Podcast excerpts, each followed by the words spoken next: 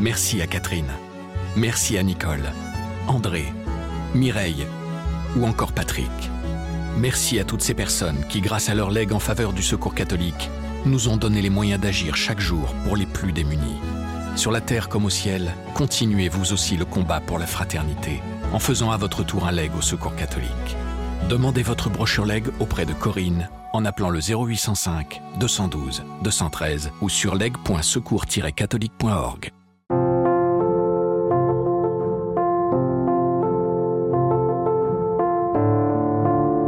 Le moment suprême, c'est quand on ouvre le four, qu'on attrape sa pizza et qu'elle sent bon, qu'elle est belle, qu'elle est croustillante et qu'on la met dans la boîte pour le client. Ça, c'est, le moment, le moment de grâce.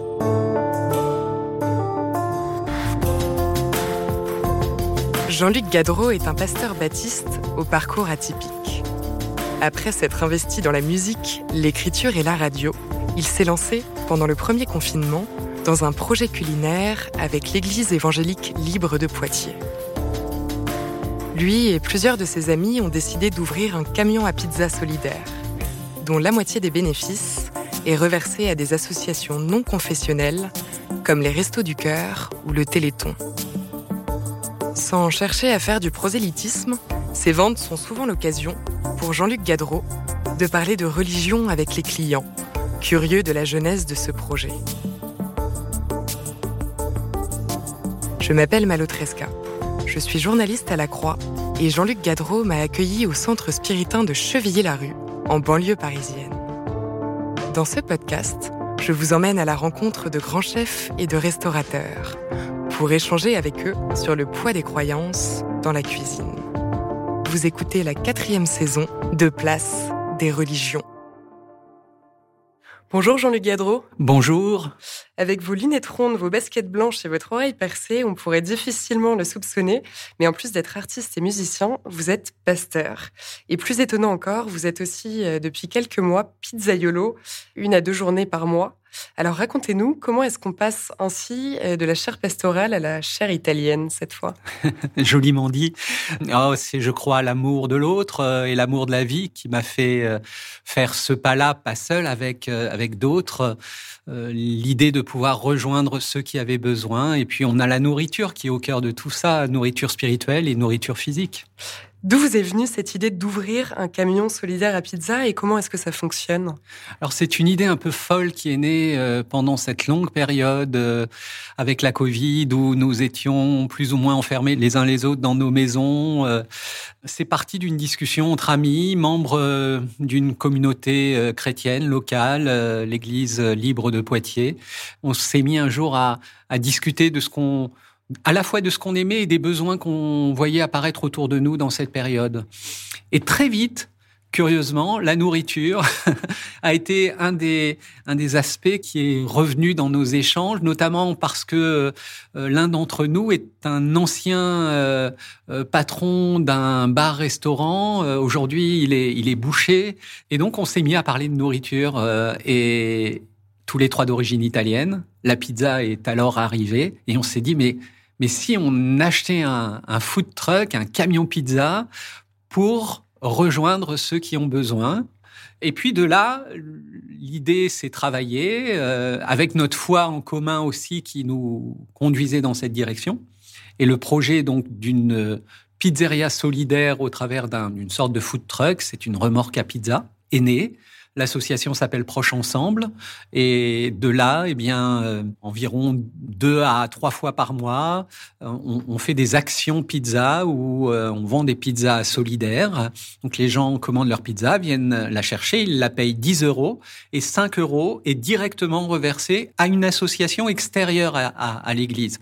Ça n'est pas pour soutenir nos propres actions sociales, on en a également au sein de la communauté, mais là c'est pour rejoindre d'autres qui s'engagent aussi aussi au service euh, de leurs prochains. Euh, alors, pour l'instant, ce sont euh, pratiquement tout le temps avec des, associations laïques. On a aidé l'hôpital des enfants de Poitiers, et puis et puis voilà, on continue. bientôt, il va y avoir le Téléthon, les restaurants du cœur. Vous avez voulu faire les choses bien, puisque pour lancer ce projet, vous avez suivi avec vos trois amis une formation diplômante sur la préparation de pizza Alors, en quoi est-ce qu'elle a consisté exactement? Où est-ce qu'elle a eu lieu?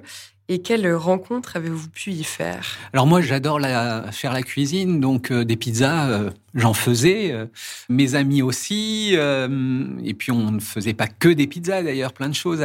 Il y a ce rapport à la nourriture qui est quand même là à la base aussi.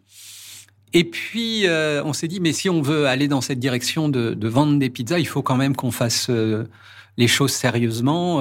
alors à la fois, je dirais aussi d'un point de vue sanitaire, il y a des choses à apprendre, des règles à connaître. Et puis, on avait envie de faire des bonnes pizzas. Alors, on s'est dit, on va apprendre. Donc, on a cherché quelles étaient les formations qui existaient euh, pour devenir pizzaiolo. On est parti dans le centre de la France euh, et pendant une semaine, on a appris. On a appris la pâte, euh, on a appris à prendre la, pizza avec la pelle, la mettre dans le four, enfin, et puis tous les détails sur les ingrédients, qu'est-ce qui était bien, qu'est-ce qui était pas bien, enfin. Et on est sortis diplômés, euh, tous les quatre, pizzaiolo reconnus, et puis, et puis voilà, c'était le début de la belle histoire de Proche Ensemble.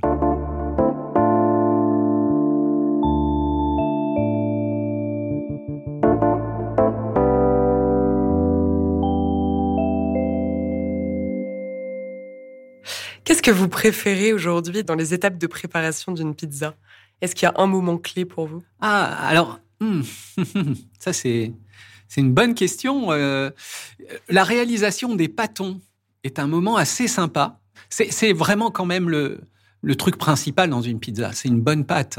Et ça, euh, je dirais métaphoriquement, c'est intéressant aussi euh, en tant que pasteur. Euh, travailler la pâte, euh, moi, ça me fait penser à l'argile malléable dans les mains du Seigneur là qui doit être travaillée et, et nous rendre nous-mêmes un peu disponibles comme de l'argile. Mais là, c'est pas de l'argile, c'est de la pâte, mais il y a ce même travail avec la pâte. On la façonne, on la travaille.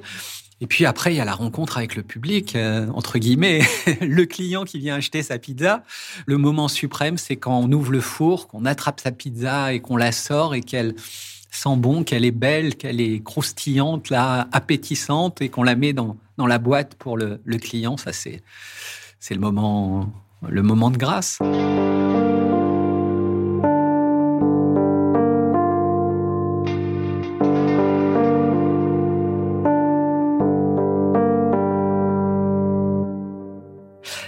Parliez de cette métaphore euh, biblique aussi de l'argile. Pour vous, est-ce que c'est vraiment une expérience spirituelle quand vous préparez une pizza? Alors quand je prépare la pizza en soi, euh, j'irai peut-être pas jusque-là vraiment, mais, mais, mais j'aime moi beaucoup les images. Je suis passionné des paraboles de Jésus. Euh, euh, je travaille beaucoup aussi en lien avec le cinéma dans, dans le cadre de mon ministère, et donc euh, j'aime beaucoup voir dans les films des métaphores, euh, en parler avec les gens.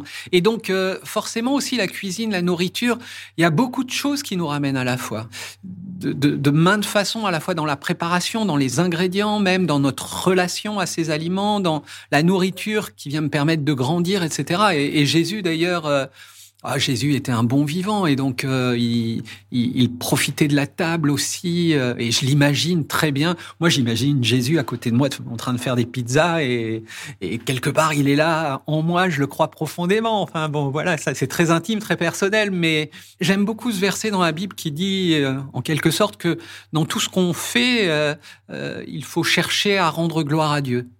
Et quelque part, moi, je le vis aussi comme ça. Quand je prépare une pizza, eh bien, j'essaye de, de remercier le Seigneur d'une certaine façon. Et dans le fait de le faire en plus pour l'autre, avec cet objectif solidaire, euh, ça donne une dimension spirituelle encore plus forte.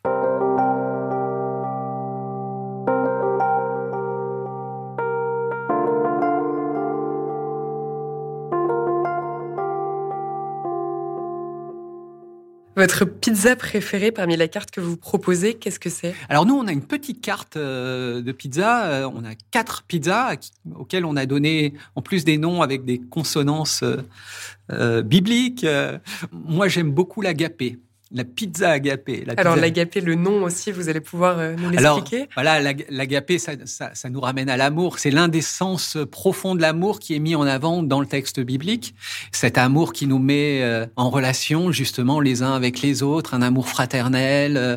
Et donc c'est une pizza amoureuse, si l'on peut dire, dans laquelle il y a un peu d'oignon, des lardons, du chorizo, et puis une bonne mozzarella et un peu d'origan sur le, dessus. Voilà, ça c'est une pizza que, j'affectionne tout particulièrement.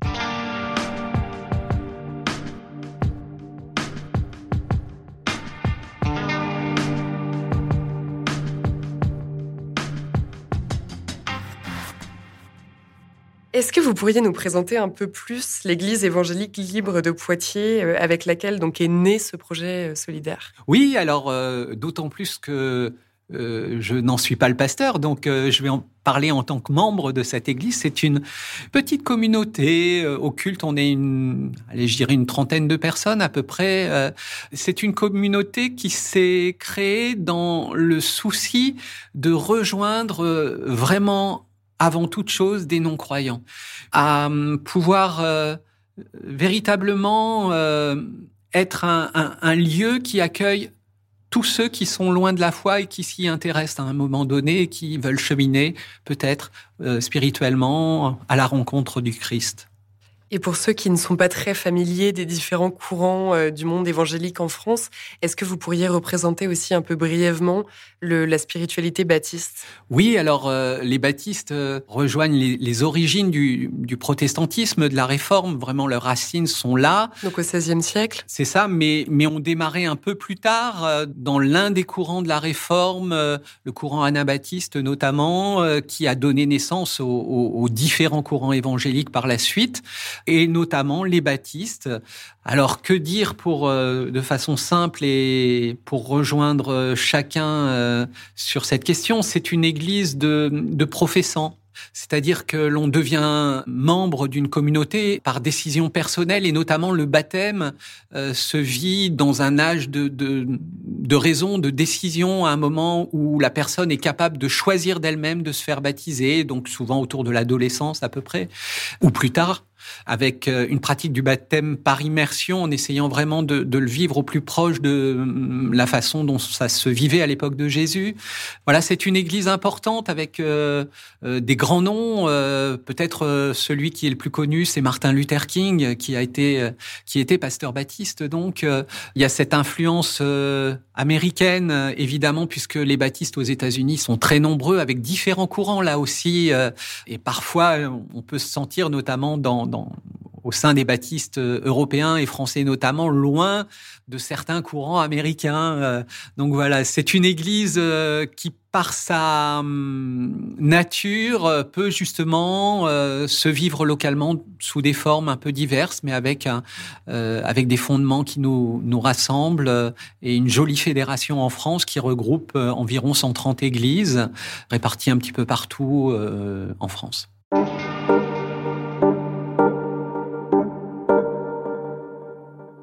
Vous-même, vous avez toujours su que vous vouliez devenir pasteur ou est-ce que c'est une vocation qui s'est révélée euh, un peu plus tardivement à vous? Alors mon papa était pasteur, mon papa est devenu pasteur et, et jeune, je disais que plus tard je voulais servir Dieu, mais je ne serai jamais pasteur.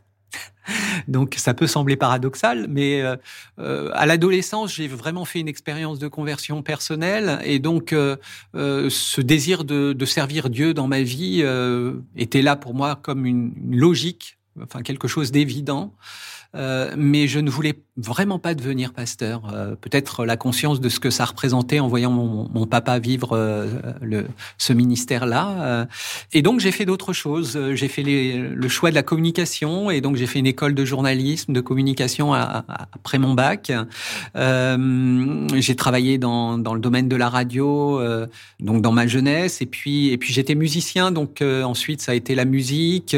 Et puis voilà, je passe sur pas mal d'étapes, mais à un moment donné c'est vraiment euh, Dieu qui est venu me chercher. C'est comme ça que je l'ai vécu, en tout cas, un, appel profond, comme une évidence que Dieu m'appelait finalement à, accepter d'entrer dans ce ministère pastoral. Donc ça a été après un, temps de formation et puis et puis un début de service au sein donc des églises baptistes.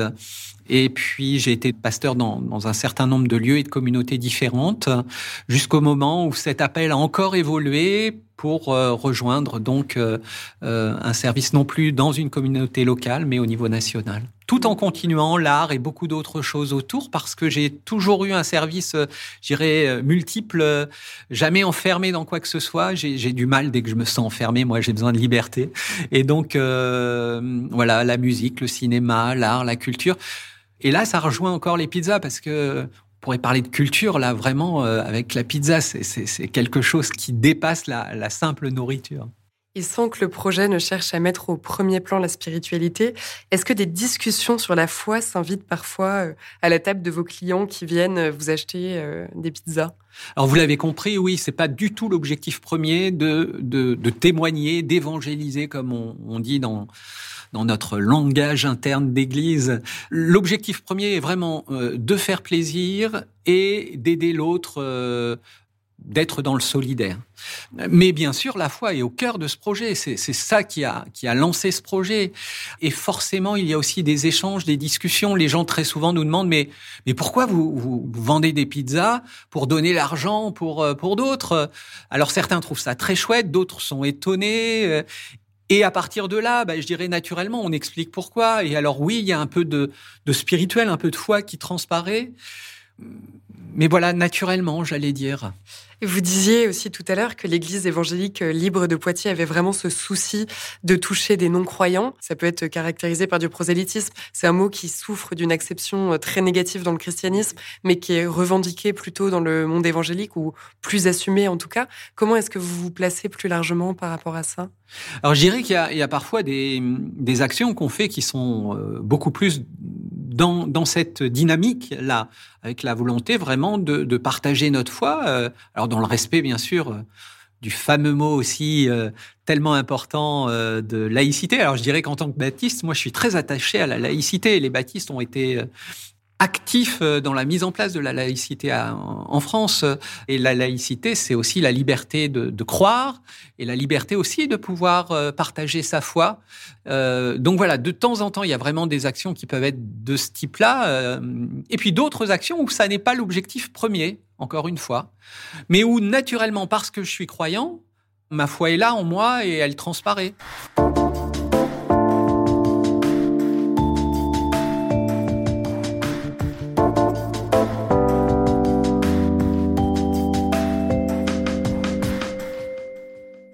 En vous suivant sur les réseaux sociaux, on peut voir que vous partagez euh, très régulièrement des photos de vos assiettes et de vos prouesses culinaires. Est-ce qu'une figure tutélaire vous a transmis cette passion?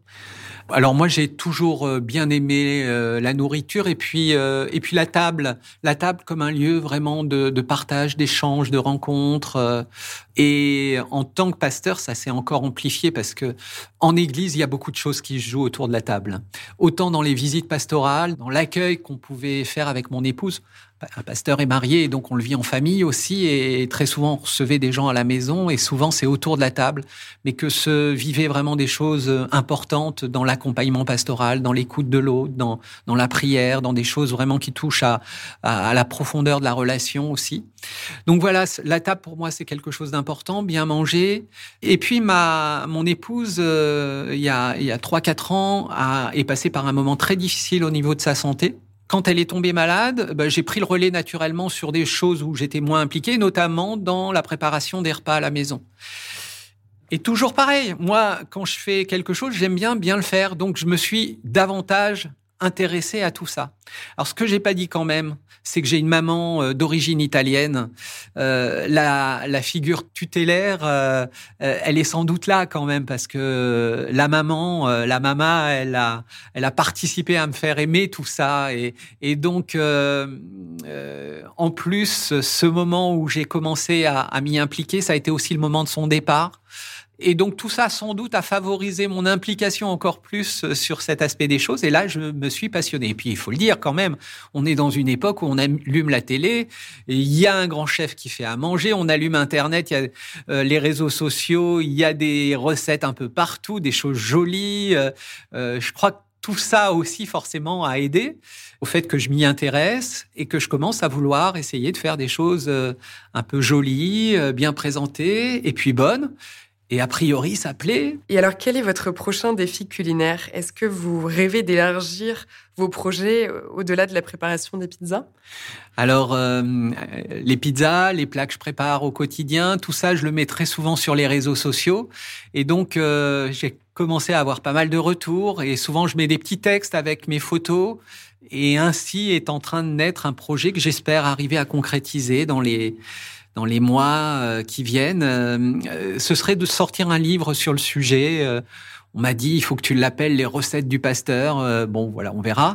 mais cette idée donc de partager à la fois des recettes, mais aussi autour de ça des textes qui nous font réfléchir justement à l'importance à la fois de la table, de la rencontre avec l'autre, de la convivialité, de l'accueil. Et puis, euh, j'ajouterai quelque chose euh, un peu osé, peut-être, parce que c'est vraiment tout frais. On en a parlé juste la semaine dernière avec mon collègue Flavien, qui est le pasteur de la communauté euh, libre de, Poitiers. Et on discutait, et puis à un moment, il me regarde, on, était en train de préparer, pour tout vous dire, des pâtons pour la dernière action pizza. Et il me regarde et il me dit, et Jean-Luc, si un jour on ouvrait un restaurant?